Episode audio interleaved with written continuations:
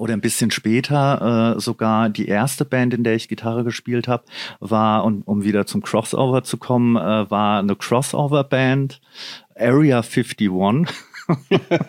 Kreativ. Das, De das, das Demo habe ich sogar noch hier stehen. Ähm, ja, da hatten wir dann auch Rap-Gesang, glaube ich, sowas in der Richtung. Und äh, ich habe halt die Gitarren geschrieben, äh, habe sogar einen Riff von Gorgoroth geklaut und das dann dabei gesteuert, äh, muss ich an dieser Stelle gestehen. Und genau, also das Auch war so auf die, die erste. Gefahr hin, dass wir alle draußen enttäuschen. Aber besteht die Möglichkeit, dass du uns mit diesem geklauten Gorgoroth Riff bitte das Lied zukommen lässt und wir das einspielen können?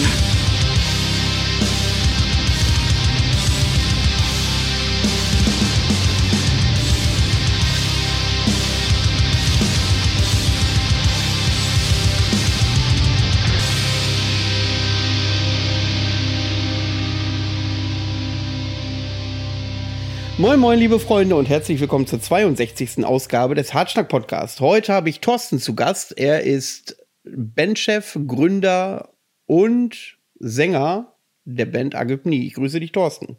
Moin, moin. Nebenbei, der allgemeine Black Metal Kenner wird es wissen, ist er auch in anderen Kapellen tätig, aber das kommen wir gleich sicherlich später. Ähm, wie geht's dir? Äh, soweit ganz gut. Danke der Nachfrage und vor allen Dingen danke für die Einladung. Äh, ich freue mich auf das Gespräch, auch wenn ich sowas in so einem Umfang noch nie gemacht habe, glaube ich, mich zu erinnern und äh, deshalb ein wenig äh, hibbelig bin. Dann freu dich schon mal auf den grandiosen Seelenstriptease, den du heute hinlegen wirst. ähm, für all diejenigen da draußen, die mit Agöpnie kaum Berührungspunkte hatten, spielen wir erstmal einen Song zum Kennenlernen und zwar vom aktuellen Album Metamorphosis äh, kommt der Song Wir Ertrunkenen. Viel Spaß. Beständig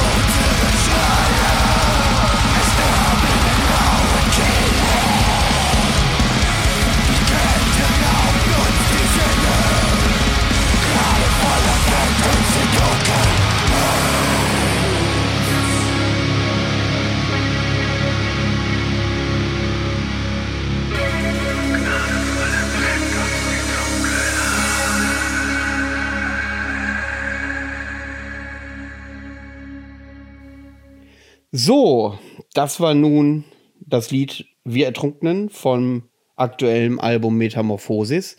Ähm, bevor ich dich frage, ob du was dazu erzählen kannst, für mich kommt dieses, dieser Song so unaufgeräumt vor. Also jetzt nicht negativ wertend, aber der ist so ein bisschen unbequemer, ein bisschen, da ist viel los. Ähm, kannst du dazu vielleicht, ja, war das Absicht von dir oder ist das jetzt eine Exklusivmeinung, die ich vertrete?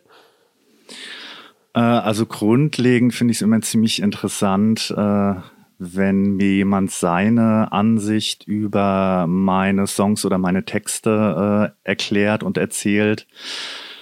Ich sehe sehe das mitunter anders. Auch, dass der Song jetzt nicht aufgeräumt ist, kann ich jetzt so nicht ganz nachvollziehen, auch was du damit also, meinst. Also, es soll nicht so negativ klingen. Äh, nee, nee, alles gut. Nein, nein, ich, ich habe das auch überhaupt nicht negativ aufgefasst. Gut. Alles gut. Also, wie gesagt, äh, erstens sind die Geschmäcker äh, sowieso grundsätzlich äh, verschieden oder können verschieden sein, was auch einfach gut so ist. Und äh, ich finde es super interessant, da auch mal äh, die Meinungen halt zu hören. Ähm, ja, also es ist nicht so, dass ich mich hinsetze und mir denke, so heute schreibst du mal einen Song, der aufs Maul haut, heute schreibst du einen Song, der irgendwie äh, auf die nächste Kuschelrock draufkommt oder sowas. Ich setze mich meistens hin und fange einfach an zu spielen und im besten Fall kommt irgendwas bei rum, manchmal kommt auch gar nichts dabei rum. Und bei dem Song war das so, dass er schon relativ schnell in so eine, wie soll ich es formulieren, wuchtige Richtung ging ähm, ich habe dann auch absichtlich und ich schreibe eigentlich wenig Songs oder Parts irgendwie absichtlich. Also es kommt, wie gesagt, meistens aus so einem Flow raus. Aber ich habe dann schon gemerkt, dass ich so einen Part brauche, der ruhiger ist oder der diesen ganz harten Part vom Rest so ein bisschen abtrennt. Und ähm, habe den Song, Song schon so ein kleines bisschen konstruiert, was normalerweise eher untypisch für mich ist. Ähm, und als wir dann im Studio waren, also es ist ja immer so, der eine Song gefällt einem ein bisschen besser, der andere ein bisschen schlechter. Nichtsdestotrotz stehe ich hinter allen Songs, die ich schreibe, sonst würde ich einen Song nicht veröffentlichen. Aber als wir dann im Studio waren und äh, ich den Song dann auch zum ersten Mal dann so langsam äh, in dem Sound vom Album dann auch gehört habe, habe ich schon gemerkt, dass der mich halt so komplett überrollt hat, ähm, weshalb der Song schon so ein bisschen mein Favorit vom neuen Album ist. Also der hat nochmal so eine Eigendynamik dann auch durch den Sound und dann auch letzten Endes durch den Gesang äh, angenommen, was mich halt total überrollt hat. So, ähm, ja. Ha, dann kann das natürlich sein. Du hast ja gesagt, das ist so einer der wenigen Songs, die du wirklich so konstruiert hast, dass ja. das vielleicht daher rührt. Ist, ist dieser Song dann für dich eher eine kopflastige Sache gewesen? Nee, gar nicht. Also es, das ging schon aus dem Flow raus, aber ich habe halt gemerkt, so okay, ich muss jetzt an einer Stelle nochmal das Gas zurücknehmen, bevor es halt wieder weitergeht, sag ich mal. Okay. Was unsere Hörer immer sehr interessiert, ähm, auch wenn sich da ja regelmäßig vieles wiederholt, aber wir hatten schon mal gestern, haben wir es weggelassen, da sind sie, sind unsere Hörer auf die Barrikaden gegangen und äh, haben sich beschwert, dass äh, wir das nicht mehr gemacht haben. Ähm, die Menschen da draußen interessieren sich immer sehr, wie unsere Gäste zum Black Metal gekommen sind, wie sie dahin gekommen sind, wo sie jetzt stehen. Ähm, was waren so deine ersten Berührungspunkte mit äh, Rockmusik, mit Metalmusik? Äh, wie hat sich das weiterentwickelt? Äh, wie bist du dann in diese extreme Spielart ge äh, gekommen? Was hast du Konzerte erlebt früher schon äh, oder ganz besondere Konzerte, die äh, dich an der Richtung gestoßen haben? Erzähl mal ein bisschen, wie du zum ja, Black Metal nachher gekommen bist. Ähm, ja, sehr gerne. Äh, also ich glaube, ich äh, werde da eh in eine ähnliche Richtung gehen, wie es bei vielen anderen Musikern oder Hörer halt auch ist. Ähm, also bei mir war es zum Beispiel so der Fall, dass äh, mein Vater auch schon relativ viel Rock äh, gehört hat. Äh, Black Sabbath, äh, Led Zeppelin und solche Geschichten. Und dadurch bin ich halt auch relativ früh äh, in die Richtung Rockmusik halt gekommen. Kann mich dran erinnern, wie mein Vater zu Hause einen Plattenspieler hatte, da auch die Platten nebendran gestanden haben und ich mir dann die dann hier und da mal angehört habe. Und so hat mich das, glaube ich, schon relativ früh geprägt.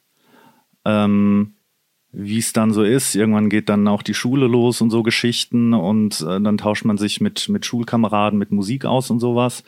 Und da hat es dann so diesen schleichenden äh, Prozess, sage ich mal, angenommen mit, man fängt halt, halt an, irgendwie Megadeth zu hören, Metallica, mit solchen Bands hat's dann bei mir angefangen bis es dann so ein bisschen härter wurde, Richtung Slayer, Ministry. Darf ich mal kurz Ka- fragen? Ja. Welch, hast du da so ein bestimmtes Album vom Megadeth im Kopf? Das erste, was ich gehört habe, Ja. war, glaube ich, die Countdown to Extinction. Okay, weil bei mir war das nämlich damals ähnlich, also so wie du das sagst, war es ähnlich und bei mir war es die Euthanasia und ich hatte, konnte mit Megadeth nicht Ah, viel anfangen. Ich fand Ja. aber dieses Cover halt so geil mit diesen Ja. aufgehangenen Babys an der Trock äh, Wäscheleine. Ja, voll, ja, ja. Also die, die Scheibe feiere ich heute noch äh, ganz hart und äh, naja, ich meine, ich bin keine 20 mehr, das waren auch damals irgendwie komplett andere Zeiten. Ich meine, hörst du, hörst du von, irg von irgendeiner Band und schmeißt halt äh, Spotify oder YouTube oder was auch immer äh, an. Zu meiner Zeit gab's das halt nicht. Ich fühle mich zwar jetzt wie 100, wenn ich sowas sage, aber es war halt einfach so. Ja.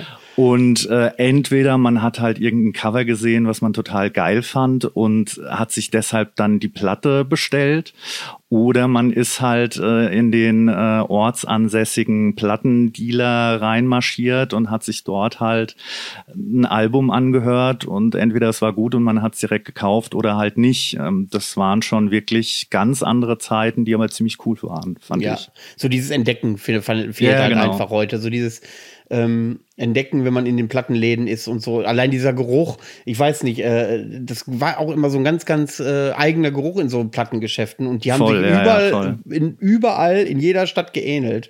Ähm, Ja, ja, das voll, sind so ja. alles so Dinge, die, die fehlen halt einfach. Also für, also für meinen Geschmack. Also wie gern würde ich noch in so einen schönen Plattenladen gehen, äh, noch durch CDs stöbern, Probe hören und solche Sachen. Ja, ja, genau. Ja. Ähm, ja, aber ich glaube, sowas wird sich halt ähm, heute nicht mehr rechnen.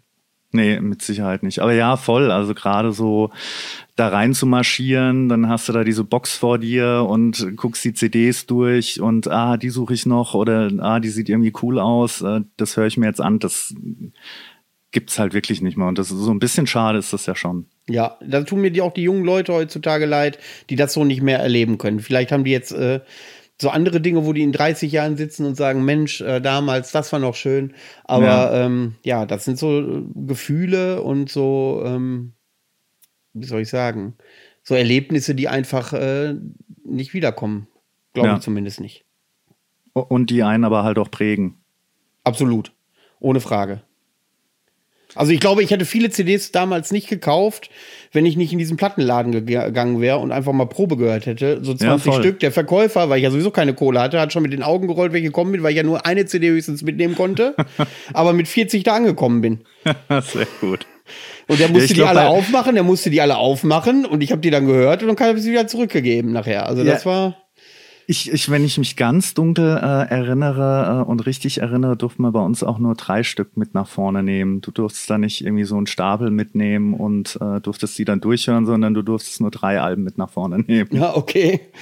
Ja, da haben die dann ein bisschen, äh, äh, bisschen, ja, wie soll ich sagen, ein bisschen äh, für die anderen Gäste, die vielleicht auch noch was hören wollen. Aber bei uns gab es irgendwie acht CD-Player in einer Reihe oder so, also da war immer was frei. Ja. Naja, gut, dann warst du auf jeden Fall Metallica und Megadeth. Genau, und dann wurde es äh, so ein bisschen härter und ich muss gestehen, ich weiß gar nicht mehr, wie das dann so diese Richtung zum Black Metal genommen hat. Also ich weiß auf jeden Fall noch, äh, wo wir jetzt eh schon beim CD-Laden waren, ich weiß noch ganz genau, wie ich ähm, an einem Tag dort war und dann auch halt so die CDs durchgeguckt habe. Und da dann auf die äh, Storm of, Storms of the Lightsbane von Dissection Ja. gestoßen bin und wie es, wie gesagt, damals so war. Das Cover war total cool und überhaupt Digipack und äh, dann, dann habe ich das mit nach vorne genommen, äh, habe da reingehört und war halt total geplättet. Ähm, aber ich glaube, ah, ich glaube, die erste, die allererste wirkliche Black Metal Scheibe, die ich hatte, war die Enthroned. Ähm, ah, wie hieß die denn? Äh, jetzt komme ich nicht auf den Titel. Also von Enthroned, von den, von den Belgiern, ich glaube, Ja. das war die allererste Scheibe, die Richtung Black Metal ging. Äh, die habe ich mir dann auch Prophecies damals. of Pagan Fire, glaube ich. ja, genau, Astrein, genau, die war das, genau. Ähm, ich glaube, die habe ich auch nirgends gehört. Ich fand einfach dieses Cover cool und äh, hat mir die dann bestellt und fand das schon ja, es hat mir einfach gefallen, so von der Musik her. Aber so Geschichten, als ich dann die Dissection da das erste Mal gehört habe, so, das hat mich halt komplett also es war eine Offenbarung so für mich. Es hat mich komplett umgehauen. Die Musik, diese, diese Atmosphäre, die Kälte, die auch das Album äh, verbreitet hat, das war so, ähm, also gefühlt habe ich sowas noch nie gehört und das hat mich halt komplett in den Bann gezogen. Und dann ging das halt entsprechend weiter. Dann bin ich halt neugierig geworden. Die äh, habe dann angefangen mit Emperor. Ähm, und dann ging das alles weiter. Also Nightside Eclipse ist für mich heute auch äh, immer noch eins der besten Black Metal Alben, die jemals geschrieben worden sind. Äh, das ist einfach eine Atmosphäre, die ist in meinen Augen nicht reproduzierbar. Gut, das, dann, das war dann so Mitte der 90er ungefähr. Wann müsste die rausgekommen sein? 94, 95, die Prophecies Kann sein, ja. Ähm, und äh, Dissection hatten wir. Ja, und ähm, dann wirst du ja auch schon im jugendlichen Alter gewesen sein. Gab es denn schon Berührungspunkte zu anderen Leuten, die Musik gehört haben oder Konzerten? Ähm, ja, sowohl als auch. Also mein bester Kumpel hat da so zeitgleich mit mir angefangen, dann Metal und Black Metal zu hören. Und ähm, ja, also ich meine, am Anfang ist mir halt hier so aufs Dorf äh, gegangen und hat äh, irgendwelche kleineren Konzerte mal mitgenommen. Aber das war ja jetzt nichts im Vergleich zu irgendwelchen großen Dingern mit, mit großen Bands und so. Und äh, das allererste Konzert, äh, auf dem wir waren, müsste in Köln gewesen sein, in der Live Music Hall. Ich bin mir nicht sicher, ob es den Laden noch gibt. Ich glaube ja. Und, also zumindest sagt ja. mir, läuft er mir immer mal wieder über den Weg, wenn ich äh, Konzertdaten sehe. Ja. Aber ich ist auch nur Spekulation. Und äh, das war damals Moonspell, Samael. Oh, geil. Ich glaube, Dreadful Shadows war noch dabei.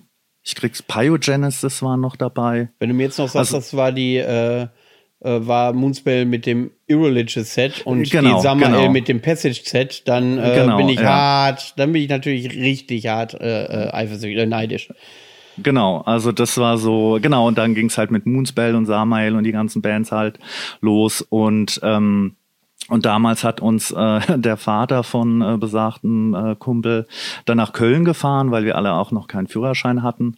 Und ja, und das war halt so das erste, in Anführungszeichen, richtige Konzert. Ich meine, nichts gegen die Konzerte, die ich vorher irgendwie gesehen habe, aber das waren halt Bands, die habe ich vorher auf CDs gehört und dann habe ich die zum ersten Mal auf der Bühne gesehen und du kommst dann in diesen Laden rein, der natürlich viel größer war als diese Läden, wo ich vorher mal irgendwo auf irgendeinem kleinen Konzert war. Die ganzen Leute, die Lautstärke, diese Songs, die du abfeierst zu Hause und dann hörst du die zum ersten Mal live. Also es war, äh, da kriege ich jetzt noch eine Gänsehaut, wenn ich daran zurückdenke. Also es war wirklich ähm, krass einfach. Also es hat mich wirklich so dermaßen gepackt, das äh, kann man fast nicht äh, mit Worten schildern. Und wenn man damals wüsste, was für ein legendärer Abend das gewesen sein muss, weil die beiden Alben ja ungefähr, also für viele, ähm, bei Samael streiten, scheiden sich ja die Geister, ob das Passage äh, nicht schon ein bisschen zu, in Anführungszeichen, mainstreamig wurde. Ähm, aber gerade die Irreligious von Moonspell finde ich, also ist für mich persönlich das äh, absolut beste Album. Ja, Ähm, also mit mit, Blick ja, mit auf- Wohlfahrt. Also die Wohlfahrt finde ich Ja. auch noch richtig, richtig geil. Ja, und wenn man überlegt, äh, diese Zusammensetzung äh, live erlebt zu haben, also aus heutiger Sicht, vielleicht verklärt man das nostalgisch noch so ein bisschen oder so, weiß ich nicht. Aber das ist schon, äh, hätte man das mal früher gewusst, ne? Ja, die, also war ein Hammerabend. Ich habe den auch als, äh, wie gesagt, absolut grandios in Erinnerung. Also ich würde, bin, keine Ahnung, wann ich habe hab ich Moonspell das letzte Mal gesehen, vor drei Jahren oder so oder vier, ich weiß nicht. Also ich würde auch heute noch zu Moonspell gehen, genauso wie Samael. Die habe ich jetzt schon lange nicht mehr gesehen. Aber ich habe auch beide Bands, äh, keine Ahnung, wie oft habe ich Moonspell gesehen? Sieben, acht, neun Mal oder so. Äh, also ich finde die nach wie vor, beide sind super Bands, auch wenn ich jetzt die letzten Alben äh, nicht mehr wirklich verfolgt habe, aber sie spielen ja auch, also zumindest Moonspell spielt ja immer auch noch die Klassiker. Genau, genau. Die sind auch gerade aktuell wohl auf Tour mit der Passage Tour, Ja. äh, weil die irgendwie 25 Jahre Jubiläum haben.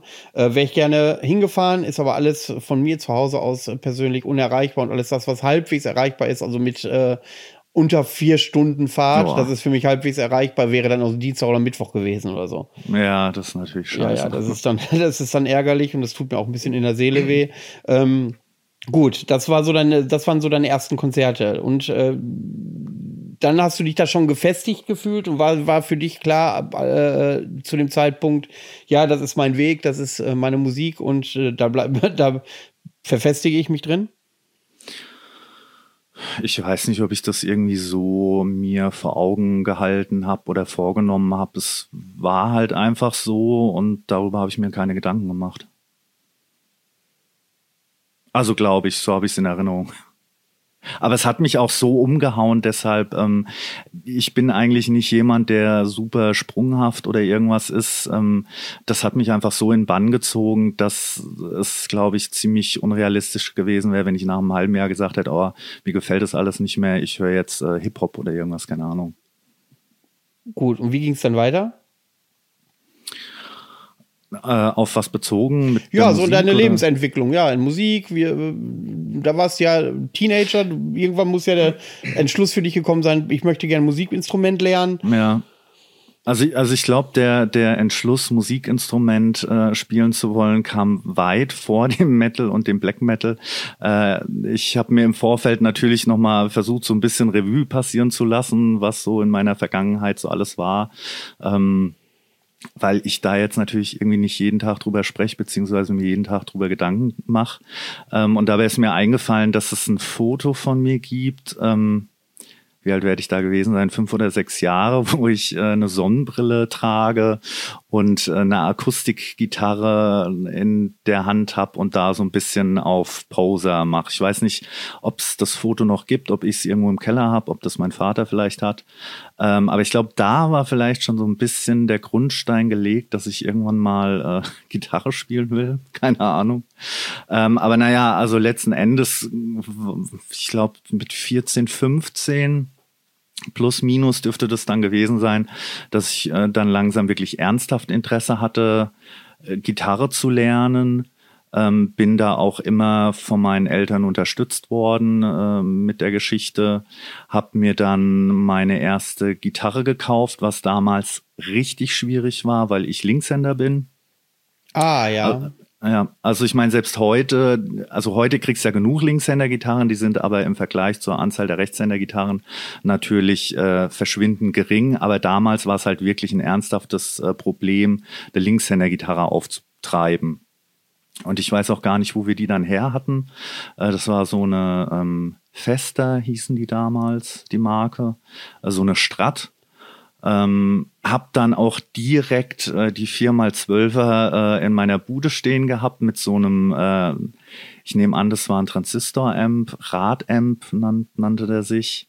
Ja, und dann hatte ich da den Kram halt in der Bude stehen und hab dann irgendwie angefangen, da vor mir her, vor mich her zu daddeln. Ja, so hat das dann so seinen Lauf genommen. Und ähm, ja, jetzt müsste ich mal überlegen. Ähm, Ja, ich habe sogar Gitarrenunterricht genommen du hast sogar Gitarrenunterricht am genommen. Anfang. Ja, Ja, und äh, war, es ist eigentlich auch eine sehr coole Story, wenn ich äh, ja klar, da klar. mal einen Schwank raus. erzählen soll. Ähm, naja, es war halt so, dass äh, in meiner Schule ähm, so ein Typ rumgerannt ist, der halt älter war, halt auch so ein mega cooler Typ so. Also ich war halt noch so ein kleiner Zbockel. Und ähm, ich muss dann irgendwie erfahren haben, dass der Gitarrenunterricht gibt oder dass er selbst Gitarre spielt. Ich glaube, heute wird man, also der kam so, glaube ich, aus, dem, aus der Crossover-Ecke damals. Ja, so Crossover. mit Baggy Pants Ja. und so. Ja, ja, das Auch ausgestorben, heute- oder? ja, ja, wollte ich gerade sagen, das kennt heute wahrscheinlich auch nicht mehr jeder. Was war das? Ähm, Dog also- Dog war Crossover. Äh, was Ja, noch? genau. Clawfinger, konnte man die noch als Crossover betiteln? Ja, ich glaube schon, Ja. Clawfinger waren da, ja, haben da ganz gut gepasst. Ähm, ja, Such a Search haben da Ja, auch, stimmt. so ein bisschen. Such a Search. Ich raste aus. Habe ich nie gehört, aber der, der Name ist. gehört, den Namen. Oh Gott, wir sind alt. Äh, naja, auf jeden Prong, Fall. Prong fällt mir noch Prong, ein. ja, ja, put stimmt. your Prong, fingers, genau. put your neck ja, oder so in your snap genau, your fingers, ja, snap ja. your neck. Das, Hundert, hundertmal in irgendwelchen Dorfdissen gehört. genau, ja, stimmt. Ähm, Ja, genau. Und dann war das halt so, dass äh, ich, also ich krieg den genauen Verlauf nicht hin. Auf jeden Fall habe ich ihn, glaube ich, wahrscheinlich irgendwann mal gefragt, ob er mir nicht Gitarrenunterricht geben möchte. Und war halt super cool, halt mit einem älteren, coolen Typen da halt irgendwie rumzuhängen, der mir ein bisschen äh, Gitarrenunterricht halt gibt. Und ähm, war gebürtiger Australier, zumindest seine Mutter Daran kann ich mich noch erinnern, was ziemlich cool ist, weil ich ja auch äh, ein Jahr lang in Australien gelebt habe. Und ähm, ja, genau, und der hat mir dann halt angefangen, da Gitarrenunterricht zu geben und hat mich dann auch äh, lustigerweise dafür, dass er halt so in Anführungszeichen so in Richtung Crossover ging, dann Bands wie Danzig und vor allen Dingen halt auch Bathory äh, vorgestellt. Ah, das okay. war ziemlich cool, ja. Ja. Genau, und er hat mir dann geraume Zeit ähm, da Unterricht gegeben und ähm, ich weiß noch, dass wir irgendwann mal dann auch meinen Amp inklusive 4x12er Box in irgendeine Turnhalle geschleppt haben. Keine Ahnung, wo, woher da der Zugang äh, kam und haben die dann da reingeschleppt und dann stand ich dann zum ersten Mal in so einer großen Turnhalle, konnte da den Amp aufdrehen, war am Anfang so ein bisschen äh, verschreckt nach dem ersten Feedback und war aber halt auch, das, wie, das war so krass halt dann in so einer Turnhalle zu stehen, die Gitarre oder den Amp aufzudrehen und da dann zum ersten Mal halt bei voller Lautstärke da äh, Seasons in the Abyss von Slayer halt zu spielen. Also das hat mich halt umgehauen. Das, ja, Und äh, du warst dann relativ talentierter Gitarrenspieler, gehe ich von aus. Und da muss ja irgendwann äh, die Idee gereift sein, ich will jetzt äh, erstmal semi-professionell Musik machen. Ja, nee. Also ähm, talentiert ist so dahingestellt. Also ich habe, glaube ich, schon relativ schnell die Songs ganz gut äh, drauf gehabt, äh, muss aber trotzdem sagen, dass ich aus technischer Sicht auch bis heute kein riesenguter Gitarrist bin. Also ich habe dann jetzt auch irgendwann aufgegeben, mich hinzuhocken und irgendwelche Coverversionen zu lernen, Techniken zu üben und so. Ähm, mir liegt halt Songs zu schreiben. Ich setz mich hin, ich fange an zu datteln und dann kommt früher oder später meistens relativ kontinuierlich, wenn ich am Spielen bin, Material zustande. Aber es ist jetzt nicht so, dass ich voll der Übergitarrist bin und irgendwie Tech Death Metal spielen könnte und so Geschichten. Aber das hat mich auch nie wirklich interessiert. Und äh, mit deiner Aussage äh, im Sinne von äh, professioneller Gitarrist oder Musiker war in dem Sinn auch nicht so. Also es hat, es war einfach so ein Weg, den ich da genommen habe und es kam eigentlich nie der Punkt, an dem ich mir irgendwelche Ziele gesetzt habe. Also natürlich ein Ziel im Sinne von, naja, ich fange jetzt an, Songs zu schreiben, die möchte ich irgendwann mal veröffentlichen. Als es dann auch so langsam dann auch mit Nocta angefangen hat und so, ähm, war natürlich mal im Hinterkopf dann am Anfang, ja, endlich mal ein Konzert spielen, vielleicht auch mal eine Tour fahren. Aber ich hatte jetzt nie irgendwelche riesengroße Ziele oder Fünfjahrespläne oder sowas. Ich wollte halt Musik machen, Punkt. Und dann ist halt, was bei rumgekommen ist, ist bei rumgekommen, so nach dem Motto. Was du jetzt eben so beiläufig erwähnt hast, du bist seit 1995 äh, Sänger von äh, Nocta Obducta, was mit Genau. bei mir unter den Tisch gefallen ist äh, Kein bis Thema. eben. Ähm, wie hast du die Leute kennengelernt und wie ist das denn zustande gekommen, dass du da dann äh, gesungen hast? Äh, ja, da haben wir äh, über WhatsApp eine Telco gehalten. Nee. Über WhatsApp, ja. ist äh, auch, auch etwas länger her. Ähm, es war so, dass ich äh, dann ab irgendeinem Punkt dann mir schon Gedanken drüber gemacht habe, okay, jetzt würde ich dann auch gern mal Gitarre in der Band spielen. Ach, ich habe sogar vorher, fällt mir gerade ein, oder ein bisschen später äh, sogar die erste Band, in der ich Gitarre gespielt habe, war, und um wieder zum Crossover zu kommen, äh, war eine Crossover-Band, Area 51. Kreativ. Das, De das, das Demo habe ich sogar noch hier stehen. Ähm, ja, da hatten wir dann auch Rap-Gesang, glaube ich, sowas in der Richtung. Und äh, ich habe halt die Gitarren geschrieben, äh, habe sogar einen Riff von Gorgoroth geklaut und das dann da beigesteuert, äh, muss ich an dieser Stelle gestehen. Und genau, also das Auch war so auf die, die. Gefahr hin, dass wir alle draußen enttäuschen. Genau, Aber besteht genau. die Möglichkeit, dass du uns Nein, mit diesem nein, nein, nein. Nee, Brief bitte das Lied zukommen lässt und wir das einspielen können? no fucking way. Warum das denn wohl nicht? Ja, Sa, ich, ich, ich muss mal reinhören. Ich kann mich ehrlich gesagt selbst auch nicht mehr an den Sound und nichts mehr erinnern. Ich weiß, dass ich einen Spielfehler auch bei dem einen Song draufgehauen habe, aber ja, es waren halt. Also wenn du in einem schwachen Moment, her. wenn du in einem schwachen Moment äh, doch so gnädig bist und das die Hörer teilhaben lassen willst an äh, diesem, diesem Lied, wir nehmen es dankbar auf und würden das dann auch dementsprechend verbreiten. Da, das muss ich mir noch mal schwer durch den Kopf gehen lassen. ähm, naja, aber das lief halt auch nicht lang. Äh, wir haben ein paar Mal geprobt und haben die Demo aufgenommen und dann bin ich ausgestiegen. Und ähm, genau, und über Nocte bin ich, äh, es gab damals so eine Black Metal Zeitung, A Blaze hieß die, glaube ich, wenn ich mich recht erinnere. Genau, also ist auch ja. ja ewig her. Ähm, da hatte lustigerweise Marcel eine Anzeige geschaltet. Äh, ich glaube, äh, im Neuaufbau befindliche Black Metal Band, irgendwie sowas, und hat da halt Musiker gesucht. Ähm, und hat da eigentlich ursprünglich äh, einen Keyboarder, ähm, einen Sänger und einen Gitarristen gesucht. Und ähm, dann habe ich ihm geschrieben, also so ganz oldschool mit äh, Papier und handschriftlich und äh, Briefkasten und so. Und ähm, habe dann von ihm eine Antwort gekriegt. Und ich glaube, da war es so, dass aber die Posten vom, oder der Posten des Gitarristen war es schon weg. Und auf Keyboard spielen hatte ich irgendwie keinen Bock. Aber Marcel hatte mir dann auch äh, ein Tape mitgeschickt mit Material, was ich super geil fand, auch die Texte und alles. Äh, hat mir ziemlich, ziemlich gut gefallen. Und ähm, ja, und dann habe ich mir irgendwie gedacht, naja, ich möchte den Typ trotzdem mal kennenlernen, mal gucken, wie der so drauf ist und überhaupt. Und dann haben wir uns mal getroffen. Ähm, ja, und irgendwie hat es so seinen Lauf genommen, dass wir gesagt haben, naja, lass mal irgendwie zusammen proben. Ich habe vorher noch nie rumgeschrien, aber ich habe mir gedacht, naja, ich möchte irgendwie dazugehören. Die Musik ist geil, die Jungs sind cool. Ja, dann nehme ich mal so ein Mikro in die Hand und schreie da halt mal so rein. So hat das so seinen Lauf genommen. Und dann waren alle begeistert und seitdem bist du Sänger. Ja, ich bin mir ehrlich gesagt nicht sicher, ob die am Anfang alle begeistert waren. Da müsste ich mal nachhaken. Äh, aber es hat auf jeden Fall irgendwie funktioniert. Ich bin weitergekommen, ja.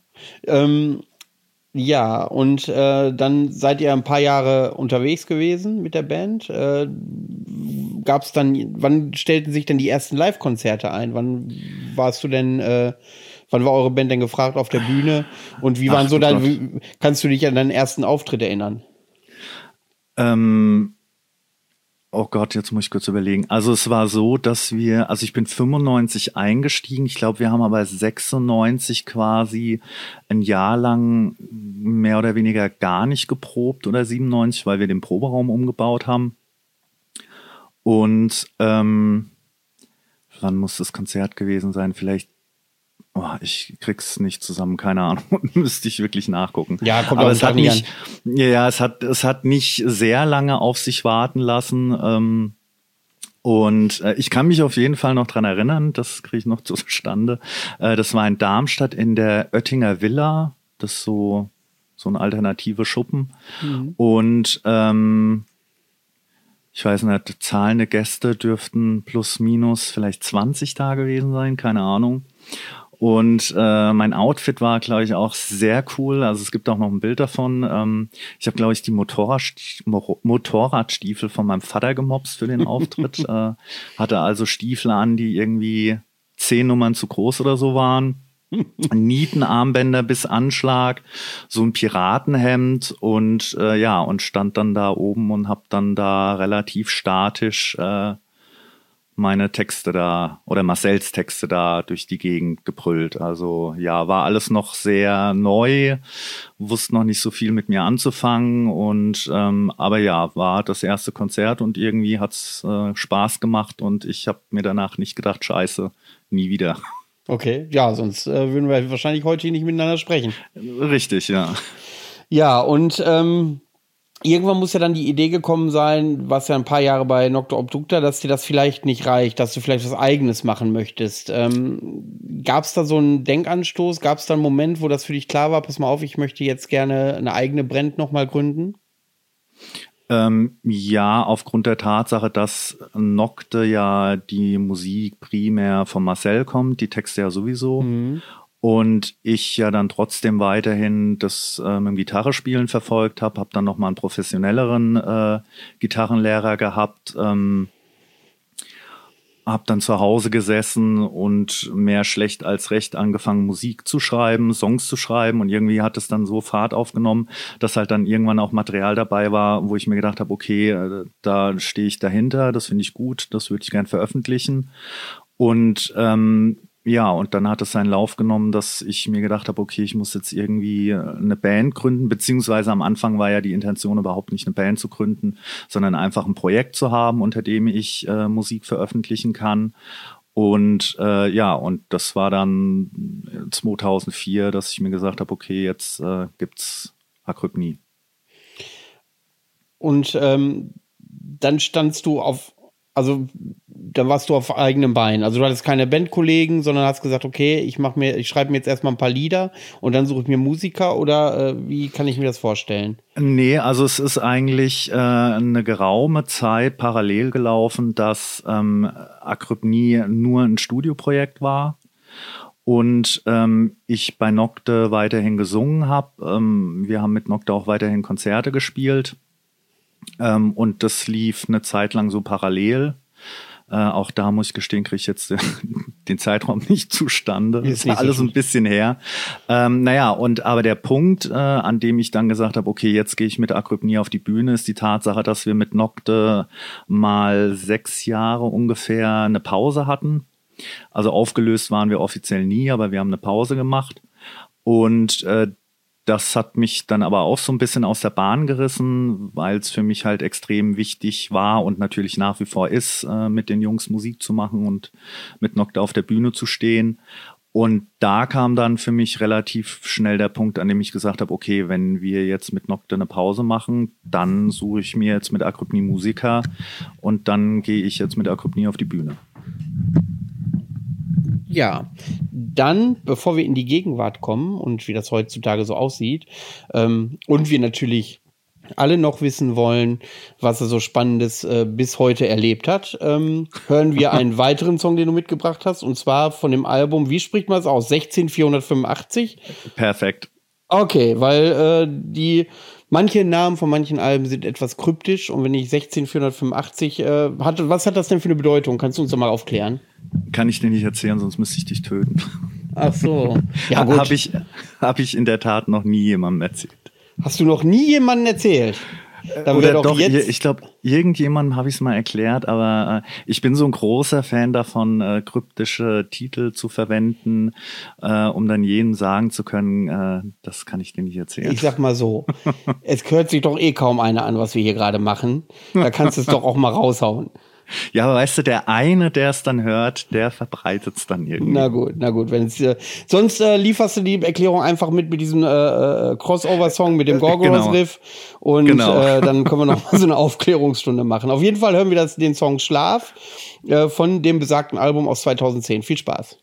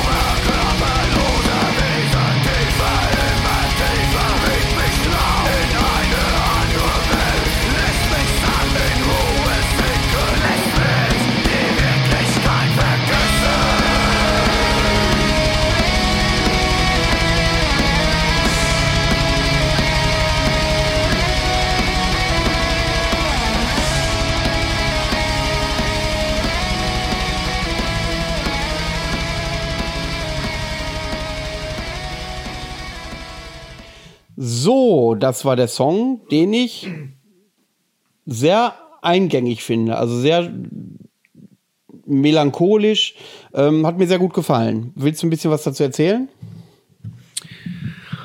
Ja, ähm, also äh, jetzt muss ich kurz überlegen. Ja, also ich meine, Schlaf ist generell so ein Thema, was sich bei Akrypnie wie ein roter Faden immer mal wieder durch die Musik und die Texte zieht, weil das ein ganz großes Thema bei mir war beziehungsweise ist. Ähm, ich habe phasenweise mit ziemlich starken Schlafproblemen zu kämpfen.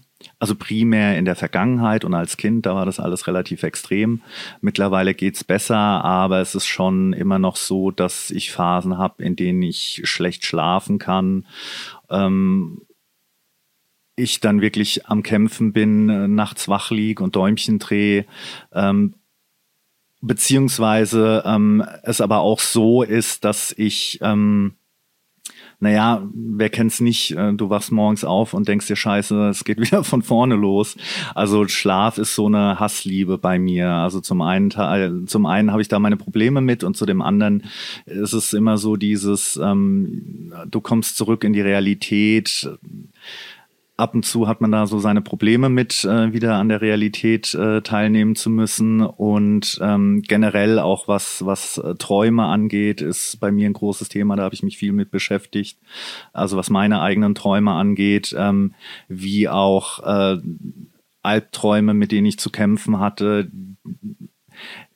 die dann auch dafür sorgen, ich weiß nicht, ob du sowas kennst, äh, wenn du einen ganz schrägen Traum hattest und dann morgens wach wirst und so das Gefühl hast, äh, du bist noch gar nicht in der Realität angekommen und musst irgendwie auf die Arbeit fahren oder irgendwas und läufst zu deinem Auto und hast so das Gefühl, du bist überhaupt nicht in der Realität. Ich weiß nicht, ob du sowas kennst, ob ja, du sowas klar, nachvollziehen das, kannst. Das äh, ist zwar, dieser Zeitraum ist relativ überschaubar, er kommt dann aber so ewig vor. Ja, ja, genau. Das ja. ist so nach zwei Minuten ist alles weg irgendwie, ist alles äh, in Anführungszeichen wieder normal, aber so die, die zwei Minuten nach dem Wachwerden, wenn man, also ich kenne das so, dass ich dann emotional noch, also dieselbe Emotion fühle, wie ich es im Traum gefühlt habe. Genau, ja. Und bei mir geht es halt ein bisschen länger als zwei Minuten. Und äh, wie gesagt, also Schlaf ist bei mir halt generell ein großes Thema in sämtlichen Ausprägungen. Und deshalb findet es auch immer wieder äh, als Thematik bei Akrypnie äh, ein Song. Das erklärt dann vielleicht auch, äh, warum mir das ähm, auch so emotional vorgekommen ist, äh, das Lied. Also ich fand's super. Ähm, Dankeschön. Viel, ähm, es hat mich äh, viel intensiver berührt als den ersten Song, den wir eben gehört haben. Wie gesagt, ich bin, ich bin aber auch so einer, der mit den kannst du auch, kannst du auch simpel, kannst du den, wenn es dann zu komplex wird, äh, dann äh, brauche ich da erstmal eine lange Zeit, bis ich da wieder reinkomme. Aber der Song hier, äh, dieses Schlaf, ich mag das, ich bin, ich mag diesen, diese langen Riffs, diese, ähm, wenn ich jetzt sage, Momente der Stille zwischendurch irgendwie, ja. die dieser Song vermitteln soll, so zumindest interpretiere ich das, ähm, mag ich halt unheimlich. Ja, voll bin ich bei dir. Also ich finde auch, also es gibt natürlich Alben, die ich auch gut finde, die irgendwie 45 Minuten lang irgendwie durchbolzen, aber eigentlich bin ich auch ein größerer Fan davon, wenn du zwischendrin ruhige Parts hast oder ruhigere Parts.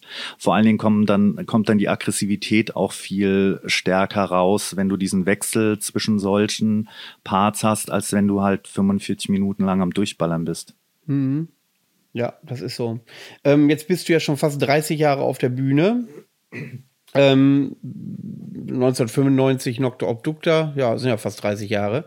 Ähm, erzähl mal ein bisschen, hast du da besondere Erlebnisse, die du als Musiker in den äh, fast 30 Jahren erlebt hast? Gibt es da irgendwie so zwei, drei Geschichten, die äh, ja, unbedingt mal gehört werden sollen?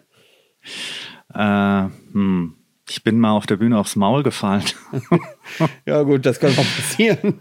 ja, äh, das war auf dem TNT Open Air in Würzburg. Ähm, da hat äh, ziemlich extrem geregnet und gewittert. Äh, und äh, ich muss aber auch gestehen, dass, glaube ich, ich ein Bier zu viel vor dem Auftritt hatte.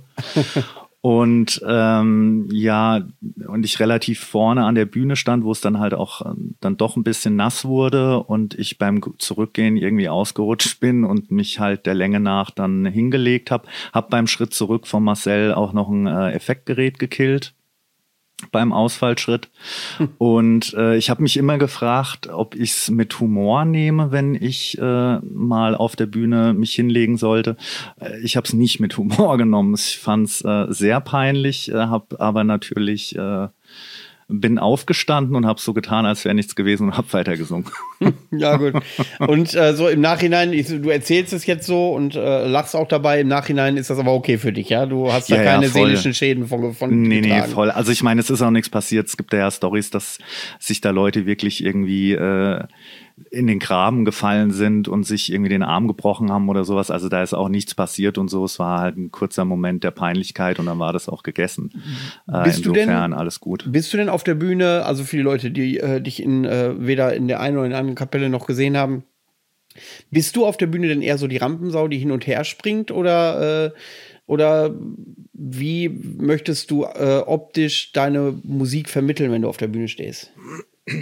Ähm, das ist mitunter auch tagesformabhängig. Ähm, es ist nicht so, dass ich auf die Bühne gehe und da eine Rolle spiele oder so. Also es ist meistens schon so, dass äh, mir da auch das Adrenalin quasi aus den Ohren rauskommt. Also ich bin da meistens ziemlich, wie soll man es formulieren, drauf, so in meiner eigenen Welt. Also gerade mit Akrypnie auch. Und ähm, ja, ich glaube, ich bin da schon eher die Rampensau, aber es, da kommen so viele Faktoren dazu. Äh, Gab natürlich auch schon Konzerte, die, äh, warum auch immer, jetzt mir nicht so tief gegangen sind und dann steht man eher oben und muss es halt irgendwie durchziehen. Aber meistens ist es schon so, dass ich sehr in meinen Emotionen drin bin und äh, da schon mitunter auch dann die Rampensau bin, ja, würde ich schon sagen. Jetzt sind ja deine Alben ja auch in Teilen schon älter. Wenn du mal so einen alten Song spielst, ähm, hast du das dann, äh, ich bekomme das auf jeden Fall häufig äh, vermittelt, ähm, hast du das dann auch, dass du dann genau in dieser Emotion wieder bist, wie du den Song geschrieben hast, oder ist das, hast du das abgelegt? Mm, Nee, auch schon. Es ist zum Teil auch so, dass aktuelle Emotionen natürlich dazukommen. Also gerade wenn äh, irgendwas passiert ist, was mir nahe geht und ich ein paar Tage später auf der Bühne stehe, dann fließt das schon auch da mit ein. Ich bin da schon sehr in meinen Emotionen drin ich kann natürlich, es ist jetzt natürlich nicht mitunter so, dass ich, äh, wenn ich einen Song spiele, der uralt ist, ich reproduzieren kann, in was für einer Stimmung ich damals war. Aber es ist schon so, dass ich sehr in meinen Emotionen drin hänge, wenn ich auf der Bühne stehe. Ähm, ich komme nämlich darauf, weil ähm, auch viele Künstler sagen, wo du gesagt hast, mit deinem äh, Bühnenoutfit ähm, äh, äh, legst du einen Schalter um oder so. Ich habe das auch, zum Beispiel war das der ehemalige Sänger von Halfas, der Sascha, der gesagt hat, sobald ich mein Corpse-Paint drin habe, bin ich in dieser Rolle des Black Metal- Metal-Musikers drin, ohne äh, den Verdacht hegen zu wollen, dass er, wenn er das abgestreift hat, dass er nicht mehr in dieser Rolle ist. Also er legt dann da, wie soll ich sagen, ich habe das immer so einen schönen Vergleich wie bei dem Film Over the Top von Sylvester Stallone, wenn der sein Cappy Ja. umdreht, so ungefähr. Geiler Film. Ja, absolut. Ähm, dass, äh, äh, dass, mal, dass es dann so losgehen kann und dass, äh, dass dann so ein Automatismus stattfindet äh, für den Künstler auf der Bühne, ähm, um bestimmte Abläufe, bestimmte äh, ähm, ja, emotionale Ausbrüche zuzulassen. Der äh, Lars von Naxen hatte das zum Beispiel auch, dass er sagt, wenn ich auf der Bühne stehe, dann, dann kann ich mich total gehen lassen und so verhält er sich privat zum Beispiel nie. Ja, unterschreibe ich so, absolut. Ich weiß nicht, ob ich es Rollen nennen würde, das ist aber jetzt Haarspalterei vielleicht. Ich würde es eher Facette nennen, weil ich auch eigentlich ein eher ruhigerer Typ bin, was nicht heißt, dass ich nicht auch irgendwie auf die Kacke hauen kann auf Partys oder so. Oder wenn ich zwei Bier drin habe. Aber ähm, es ist schon so, dass da eine Facette rauskommt, die natürlich im Alltag äh, bestenfalls äh, nicht an die Oberfläche kommt. Also ich kann auch schon mal toben, so wie auf der Bühne, wenn ich irgendwie am Autofahren bin und mich über andere Verkehrsteilnehmer aufrege. Aber es ist auf jeden Fall so, wie du es erzählt hast. Also es ist, man fängt an, sich zu schminken. Ich bin dann meistens vor Auftritten sowieso immer so ein bisschen äh, hippelig und so ein bisschen aufgeregt. Und man hat halt dieses Ritual, dass man anfängt, sich zu, sch zu schminken, dass man halt, ja, in, in diesen, in diese Welt eintaucht, die halt nichts mit der zu tun hat, die man sonst im Alltag so hat. Also ich glaube schon auch, dass ich natürlich ungeschminkt auf der Bühne diese ganzen Emotionen hätte und so, aber es unterstützt das einfach alles. Ja. Also wie du sagst, wie auch aus dem Film, du trägst, drehst die Cappy um und startest so die Geschichte. So ist es für mich da auch. Ja, also dann ist es da doch auch ähnlich.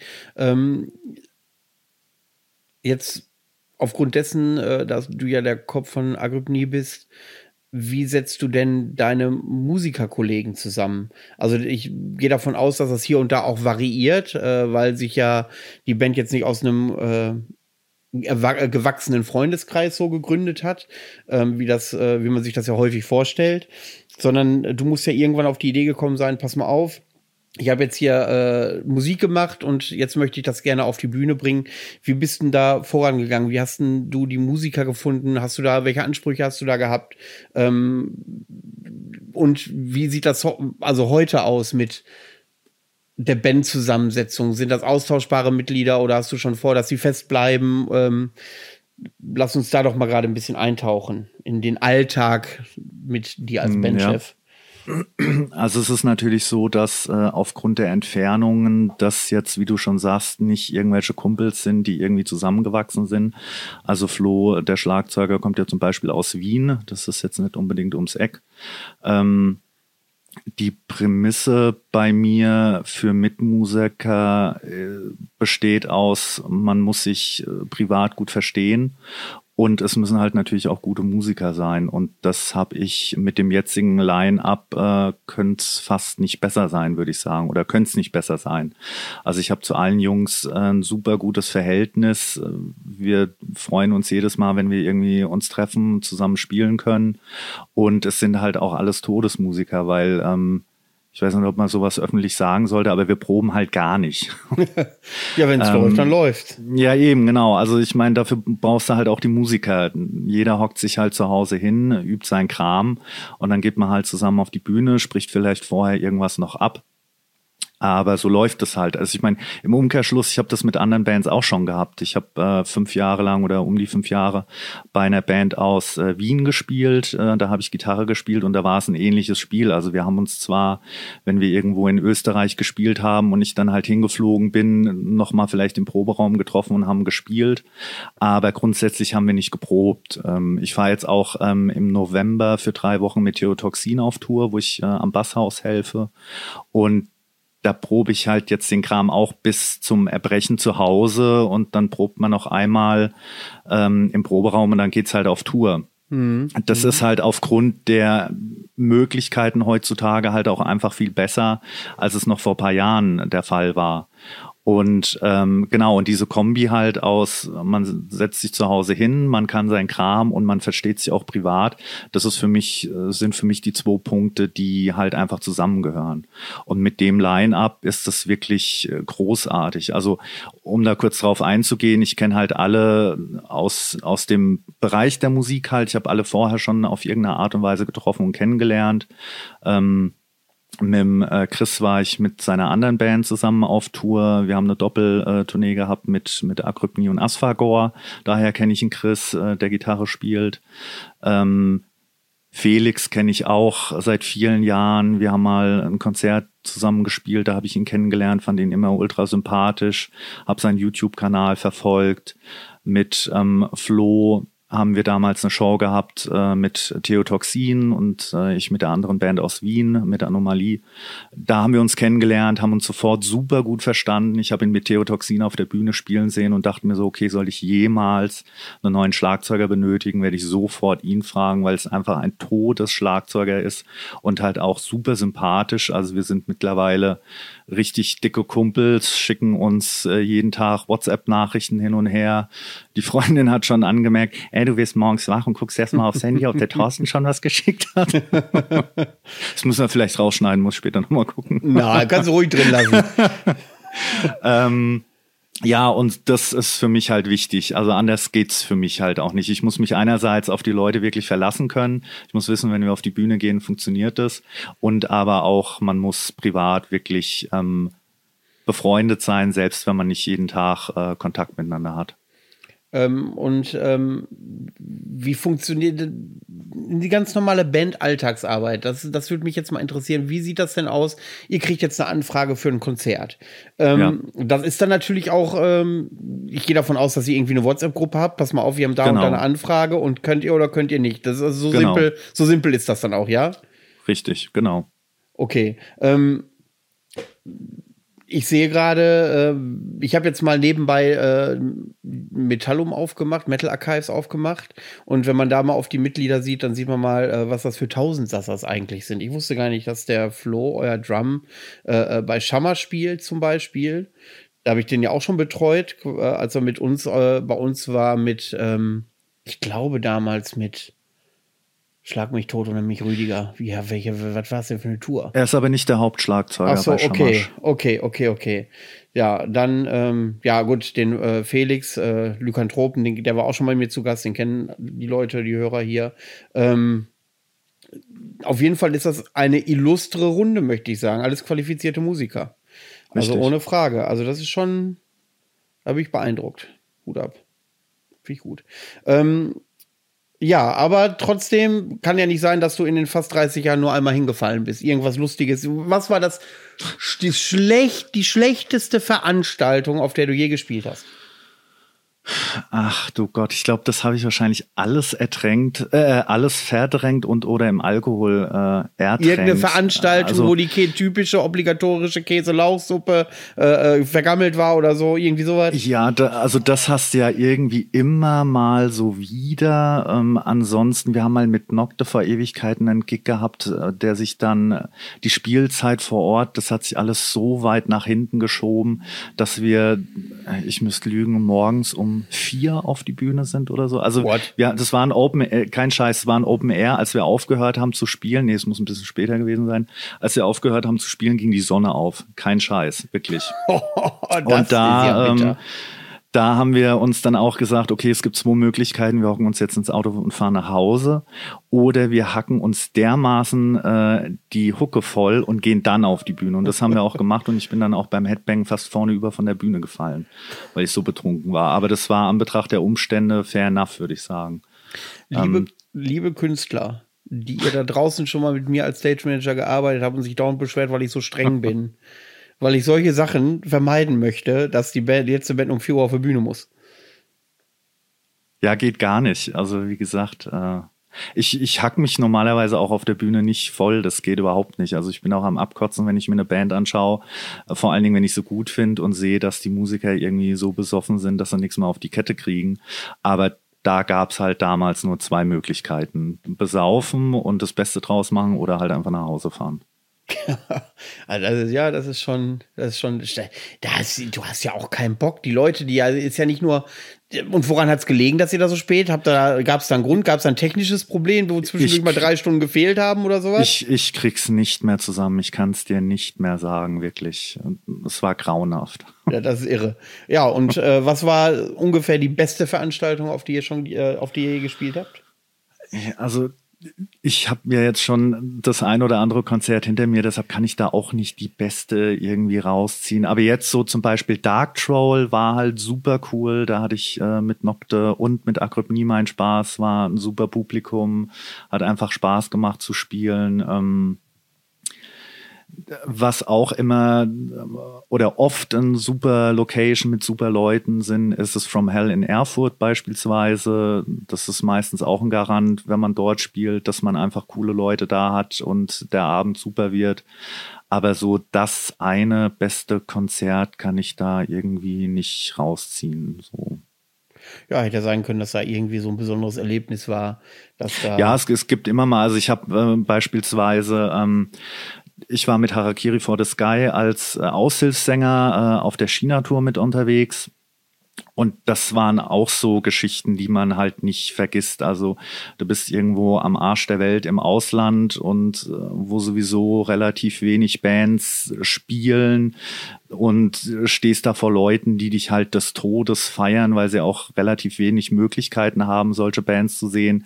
Das waren zum Beispiel so Abende, wo ich mir auch gesagt habe, okay, krass, äh, dass du sowas jemals erleben würdest, hätte ich ja ums Verrecken nicht für möglich gehalten. Also das waren auch so Geschichten, die werde ich mein Leben lang nicht vergessen. Aber das ist geil. Also da ärgere ich mich, dass ich musikalisch so untalentiert bin, dass ich nie die Möglichkeit bekomme, äh, sowas zu erleben. Aber gibt's denn so, wenn du sagst China, das ist ja äh, kulturell schon sehr weit äh, oder different zu unserer, zu unserer Konzertkultur zeig uns doch mal so ein paar Eigenheiten auf. Wie war das denn da? Ist oder ist das quasi vom Ablauf identisch, wie das bei uns äh, in, im Westen äh, so abläuft? Mm, Ja, sprachlich war zum Beispiel so ein Problem. Also wir haben äh, das letzte Konzert, was wir gespielt haben, war in Peking, äh, ein Open Air. Und kein einziger von den Stagehands konnte Englisch sprechen. Oh, oh, Ähm, ja, okay. Wir hatten, wir hatten glücklicherweise einen Tourmanager dabei. Also ohne den hätte es auch nicht funktionieren können, weil wirklich sehr viel weniger Leute da Englisch gesprochen haben, als ich gedacht hätte. Und der musste dann halt von A nach B rennen und immer übersetzen, was wer irgendwie auf der Bühne braucht und wie es vom Sound ist und überhaupt. Ähm, also kulturell natürlich ein riesengroßer Unterschied, aber so jetzt von den Konzerten an für sich jetzt auch nicht so viel anders. Du hast mal eine Location gehabt, wo das Catering und die Location irgendwie cooler war. Du hast mal in irgendeinem Laden gespielt, wo du gefühlt das Slum direkt vor der Tür hattest. Aber ähm, ja, also die Umstände waren natürlich krass und vollkommen anders, aber auf der Bühne und sonst alles drumherum war dann auch mehr oder weniger das gleiche. Zumindest habe ich es für mich persönlich so empfunden. Okay, ja, man äh, malt sich das halt immer so aus, wenn man so denkt, was ist denn, wenn ich mal irgendwie ein Konzert in Asien gebe oder so und ähm, dann ist das halt höchstens, ist, ist es wirklich mal spannend äh, von jemandem zu hören, der auch wirklich da war. Ja, Ähm, die Fans waren, die, die Fans waren halt der Hammer. Also ich kann mich an zwei Mädels erinnern, die ähm, zwei Tage lang mit dem Zug unterwegs gewesen sind, um zwei Shows von uns zu sehen. Die kamen irgendwie, äh, ich glaube, Grenz zu Russland oder irgendwie sowas, keine Ahnung. Okay.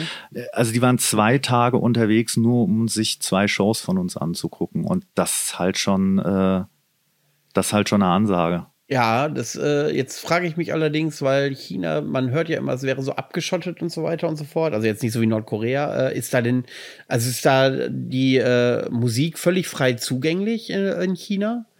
nee. Äh, also, Ich meine, und die das- Leute das- müssen ja auf euch irgendwie kommen. Ja, ja, es gibt da wohl, also die genauen Details kriege ich nicht zusammen. Es gibt da wohl irgendeine Plattform, wo die Musik, glaube ich, auch zur Verfügung steht. Aber ich glaube, das ist schon auch alles zensiert oder geht zumindest ähm, irgendwo durch irgendwelche Filter. Also es war auch so, dass da im Vorfeld äh, ein Video aufgenommen werden musste. Also das hat sich alles sehr kurzfristig ergeben. Ich bin dann ganz kurzfristig nach Wien geflogen, weil wir ein Video filmen mussten. Äh, Und das Video ist dann nach wohin auch immer in China hingeschickt worden, um halt zu zeigen, das sind Musiker, die fliegen hier ein, um wirklich äh, Konzerte zu geben. Die machen nichts anderes. Die Texte wurden wohl durchgelesen. Also unser äh, chinesischer Tourmanager hat uns im Nachhinein äh, erklärt, dass er die Texte dann auch äh, überarbeitet hat, bevor er sie da hingeschickt hat. Oh, oh, oh. Und es musste, es musste alles angemeldet werden. Also es war nicht so, dass wir, wenn es irgendwelche Änderungen gegeben hätten, einfach im Club äh, drei Kilometer weiter hätten spielen können, sondern es musste wirklich alles angemeldet werden. Ich habe ein Visum beantragen müssen, etc. pp. Also du merkst schon, dass das kultur kulturell wirklich ein riesengroßer Unterschied ist. Hochspannend. Finde ich hochspannend, Ja. sowas. Ähm, ja, und ähm, lass uns doch mal schauen, wie es ähm, deiner Band heute so geht. Was macht ihr gerade so? Steht irgendwas an? Macht ihr gerade eine Pause oder? Also momentan ähm, konzentriere ich mich auf die anstehende Theotoxin-Tour im November. Ansonsten bin ich gerade dabei, noch äh, eine dritte Band zu gründen, Och. die sich abseits vom Black Metal bewegt. Äh, da habe ich auch schon ein Album fertig geschrieben, äh, bin jetzt äh, in Worum Abstimmung mit den. Ähm, Welche Musikrichtung? Ja, ist schwierig zu erklären. Ich glaube, es ist so ein bisschen wie Akrypnie mit stark angezogener Handbremse. Also es gibt keine Blastbeats, es gibt kein Geschreie. Es wird mit äh, Frauengesang, mit Frauengesang Ah, okay, sein. sehr experimentell so ein bisschen, ja. Nee, nee, relativ straight, aber ähm, ja, mit Frauengesang relativ atmosphärisch, also fast durchgängig irgendwelche flächigen Synthesizer im Hintergrund und ähm, ja, da werde ich ausschließlich Gitarre spielen. Hab da wahrscheinlich auch schon Line-up zusammen. Ähm, da arbeite ich nebenher so ein bisschen dran. Also das Album ist geschrieben, aber so alles drum, drumherum. Die Texte werden von der Sängerin geschrieben. Da stehe ich jetzt in Abstimmung, wie das halt weitergeht und so. Und äh, was Akrypnie angeht, ähm, sind die nächsten zwei Alben geschrieben. Äh, am nächsten Ah. Album habe ich jetzt äh, die Gitarren schon aufgenommen, ähm, muss jetzt mal langsam dann anfangen, den Bass aufzunehmen. Da ist auch schon das Schlagzeug aufgenommen worden. Ähm, ja, also langweilig ist mir nicht. Und wann können wir mit dem nächsten Album rechnen? Ja, ja, rein theoretisch nächstes Jahr. Ich hoffe, das äh, geht sich alles so aus, aber ich arbeite dran, dass das äh, nächstes Jahr dann veröffentlicht wird. Also das Konzept steht auch, äh, der Titel steht auch.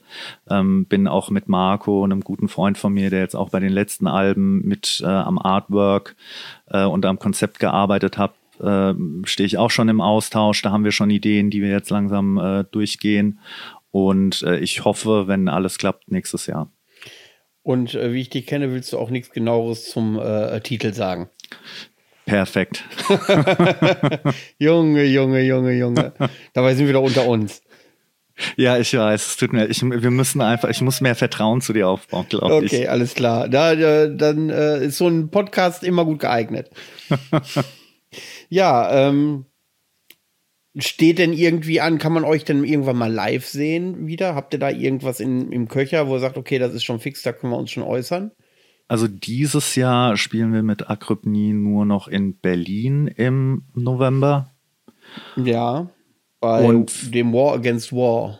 Genau. Also es ist richtig. ein sehr interessantes Line-up, muss ich Ja. sagen. Äh, mit äh, Wag, glaube ich, äh, Kanonenfieber und äh, wer spielt denn da noch alle? Elende spielen Ah. Elende, ja, ja, ja, ja. Die sehe ich übrigens jetzt, äh, da ich mache die, für alle, die es überhaupt wissen wollen, ich bin jetzt fix bei der Wintermelodie dabei und beim The Mortem dabei. Und Elende äh, betreue ich dann quasi in Münster vor. Ich glaube, aber das Ah, ist nach nice. dem, das ist aber nach dem, äh, nach dem äh, War Against War, glaube ich. Sehr coole Band und sehr nette Jungs. Ja, ich Kann ich nur glaube. empfehlen. Genau, also ich äh, auf, ein, auf ein Album finde ich Elende immer ein bisschen, puh, holt mich nicht so ab. Bis auf so zwei, drei Songs. Äh, Der letzte Marsch zum Beispiel, einer der ersten, den die, glaube ich, rausgebracht haben, der catcht mich heute noch. Aber auf der Bühne finde ich die immer unheimlich ausdrucksstark und sehenswert. Total, ja, auf jeden Fall. Ja. Ähm, ja, Elende, genau. Äh, da überlege ich ja auch äh, hinzureisen nach Berlin, alleine weil das äh, Line-Up sehr interessant ist mit sehr interessanten äh, Musikern. Ähm, aber ich weiß nicht, ob ich das alles schaffe. Da Ja, dann sehen wir uns ja vielleicht. Da sehen wir uns hoffentlich. Ja, dann sehen wir uns definitiv. Also das Ja, kannst du aber gut. wissen. Ähm, ich bin der dicke, nackte Mann in der ersten Reihe. Ja, ich, ich werde dich erkennen, ich. Okay, alles klar. Ja, äh, also gut, dann spielst du mit Agibni nur noch äh, dieses äh, Konzert, ja? genau, dieses Jahr und äh, am nächsten Jahr sind wir am Arbeiten. Seid am Arbeiten, auch noch nicht spruchreif. Nee. Schade. Also hier wäre immer die perfekte Plattform, um das äh, als erstes rauszuhauen. Es, es tut mir wirklich leid. Ich sagte, und es kommt ja auch erst äh, nächste Woche Sonntag. Ah ja, gut, dann. Na gut. Ähm, ja, äh, ansonsten, Mensch, Thorsten, das war ein fluffig, flüssiges Gespräch, muss ich sagen. Ja, freut mich. Hat mir auch echt Spaß gemacht. Ja, das freut mich auch.